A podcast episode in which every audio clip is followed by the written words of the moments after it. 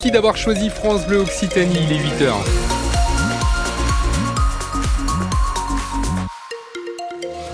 Un temps à rester tranquillement à la maison. Hein. Beaucoup de nuages, ciel très couvert, des averses toute la journée. Comptez 7 degrés ce matin et 8 pas plus sur Toulouse et jusqu'à 12 degrés à Hochetarbe. On fait le point complet météo à la fin du journal. Le journal justement présenté par euh, Sophie Constanzer et on commence avec le salon de l'agriculture.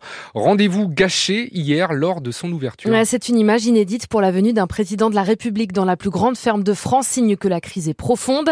Des CRS ont été déployés dans les allées du salon de l'agriculture hier et Emmanuel Macron n'a pu déambuler qu'au prix d'une sécurité très présente. Résultat des agriculteurs déçus dans leur stand et une fête gâchée pour les visiteurs comme a pu le constater Mathilde Bouquerel. Oui, une ouverture sous haute surveillance policière. Emmanuel Macron a déambulé dans l'allée centrale protégée par un vrai mur de CRS avec armure et bouclier, sous les yeux médusés des premiers visiteurs et des agriculteurs, comme Edith Mag, éleveuse de bovins dans le Nord. Ça fait pratiquement 40 euh, ans que je vais au centre de l'agriculture. Connaître le hall 1 fermé jusqu'à 14h, c'est du jamais vu. On entendait des gens crier, donc il y a toujours le mouvement foule, euh, un président hué. Euh, en tant qu'agriculteur, on s'y attendait que ça allait être très compliqué parce que les manifestations depuis le début de l'année là n'ont pas encore trouvé leur solution. Quelques mètres plus loin, il y a Nicolas Harris, éleveur en Haute-Garonne, tout aussi médusé. Moi, c'était une première pour moi, mais je m'en rappellerai. Euh, on a pu laver nos animaux tranquillement et après le retour au stade, quand on était parti pour prendre le petit déjeuner, euh, on avait de l'agitation avec euh, des groupes de manifestants qui étaient rentrés. je pense que c'est pas de rajouter de la violence à un contexte déjà compliqué qui fera avancer les choses. Amertume également chez certains visiteurs comme Betty venue d'Arras avec sa famille. Les gens voulaient venir ici en début mais on ne pouvait pas, c'était fermé. Et après on voulait à la ferme pédagogique tout à l'heure cet après-midi mais bon fermé aussi. Et là on doit repartir au bus, du coup on n'ira pas. C'est la première fois que je viens mais trois heures de route, on est déçus là. C'est une journée gâchée, conclut-elle. Et sur le terrain, pas question de stopper la mobilisation sur l'autoroute A62. La FNSEA du Tarn-et-Garonne et les jeunes agriculteurs veulent maintenir les blocages au moins jusqu'à demain. Autoroute toujours bloquée par les tracteurs, donc entre Agen et Montauban. Emmanuel Macron a accédé à deux revendications. Hier, la fixation future d'un prix minimum auquel les agriculteurs vendraient leur viande ou d'autres produits et l'élévation de l'agriculture au rang d'intérêt général majeur. Après l'expulsion de près de 200 personnes du squat de l'université Paul Sabatier à Toulouse, une centaine de jeunes migrants ont investi le gymnase de Saint-Cernin hier. La mairie de Toulouse a donc porté plainte et saisi la justice pour qu'elle autorise l'évacuation prochaine du gymnase. Mais les occupants du nouveau squat sont en grande majorité des mineurs isolés. Ils n'ont nulle part où aller. Ce jeune de 17 ans, scolarisé en seconde, redoute de ne pas pouvoir faire sa rentrée ce lundi. Je suis en première année CAP commerce. Avec tout ce qui se passe, ça va être difficile vraiment d'aller à l'école. Jusqu'à présent, je ne sais même pas si peut-être lundi, comment je vais faire pour aller à l'école parce que je ne sais pas. Mentalement, c'est compliqué. Pourtant, j'ai cours lundi matin, je ne sais pas quoi, faire. Là-bas, c'était plus tranquille et plus facilement. On arrivait à partir à l'école tranquillement, on avait la tête froide. Voilà, là-bas, c'était plus tranquille. Mais maintenant, on ne sait pas la suite, on ne sait pas ce qui peut se passer. Je n'ai aucune piste. Je ne sais pas si je vais partir à l'école, je ne sais pas. Pourtant, pendant les vacances, eh, mes, mes professeurs, on s'envoyait les messages pour me dire que voilà, les cours reprennent. Ça commence pour m'encourager en fait, parce que le premier semestre c'est fini, j'ai eu de bonnes notes. En attendant, les collectifs toulousains d'aide aux migrants et d'aide au logement ont apporté des matelas hier soir ainsi que des vêtements chauds. La soirée promet d'être chaude pour le stade toulousain. C'est la belle affiche de ce dimanche en top 14 de rugby en clôture de la 16e journée. Le stade affronte Clermont à 21h. Plus de 19 000 spectateurs sont attendus au stade Michelin. Une première depuis janvier 2020, une réception de l'Ulster par les Jaunards. Le stade qui reste invaincu veut rester au contact du stade français, leader du top 14 et surtout faire le plein de confiance avant un derby très attendu. Une répétition générale pour l'entraîneur des avants du stade toulousain, Virgile Lacombe. Permettre euh, de pouvoir s'évaluer un petit peu plus face à une opposition, euh, je dirais bien bien plus dangereuse que le match qu'on a vécu euh, la semaine dernière. Nous, la semaine, ça a été de, travailler pour continuer à, à, progresser, notamment sur le secteur défensif. Le problème défensif, c'est pas un problème récurrent. Ça a été le cas la semaine dernière. Il faut juste essayer de réguler des choses plus que de tout changer du jour au lendemain et faire un match à l'extérieur contre une équipe qui est remplie de grosses individualités Ça nous permettra de faire le, bilan après ce match-là déjà et préparer correctement la réception de Castres. Le derby contre Castres, ce sera le week-end prochain. Les Castres, troisième au classement du top 14 après leur très belle victoire hier face à l'Union Bordeaux-Bègle. 6 essais, score final 41 à 12 face à l'UBB. Et en attendant le derby, l'affiche du jour à ne pas rater, c'est donc ce Clermont-Toulouse à vivre en direct et en intégralité sur France Bleu Occitanie. Coup d'envoi du match à 21h en clôture de la 16e journée de top 14. L'ailier du stade toulousain Mathis Lebel sera absent contre Clermont. Il a été rappelé hier en urgence par le staff du 15 de France pour pallier le forfait du Bordelais Louis Bielbiaré. Les Bleus affrontent l'Italie à 16h pour le troisième match du tournoi des Six Nations. L'équipe de France de rugby qui a besoin de se rassurer après la victoire plus que poussive face à l'Écosse il y a 15 jours. L'Écosse qui a battu hier l'Angleterre. Après le rêve européen, le TFC lui retrouve la Ligue 1 de football, 23e journée et un gros morceau attendu au stadium cet après-midi. Toulouse reçoit Lille à 15h, match à suivre en direct et en intégralité également sur France Bleu Occitanie.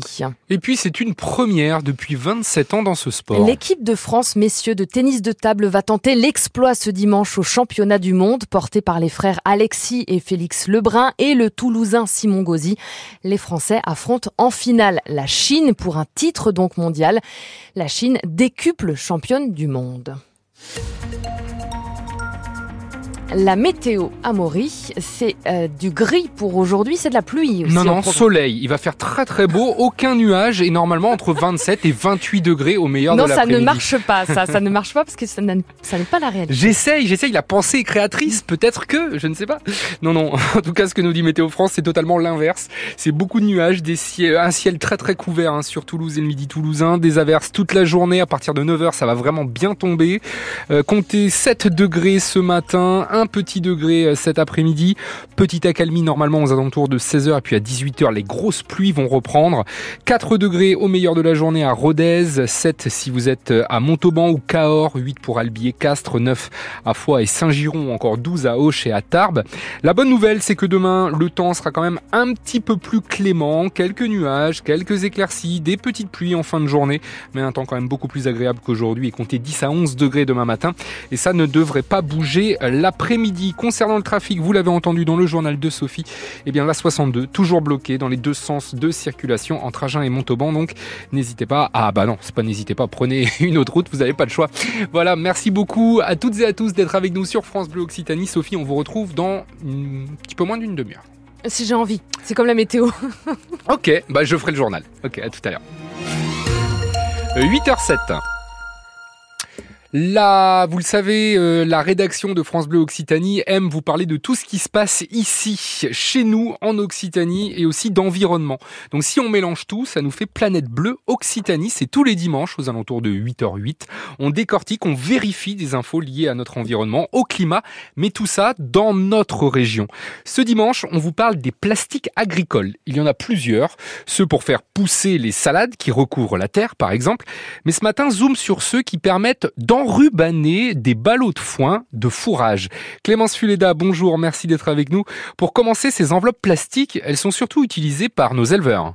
Bonjour, oui, c'est ce qui leur permet de faire les gros ballots ronds que vous voyez dans les champs. Ces ballots conservent le fourrage, empêchent qu'ils ne pourrissent car les bêtes en ont bien besoin les mois d'hiver. Grâce à cet enrubanage, le soleil ou la pluie n'abîment donc pas l'herbe qui est broyée et stockée sans oxygène. Une technique appelée ensilage qui favorise en plus un processus de fermentation.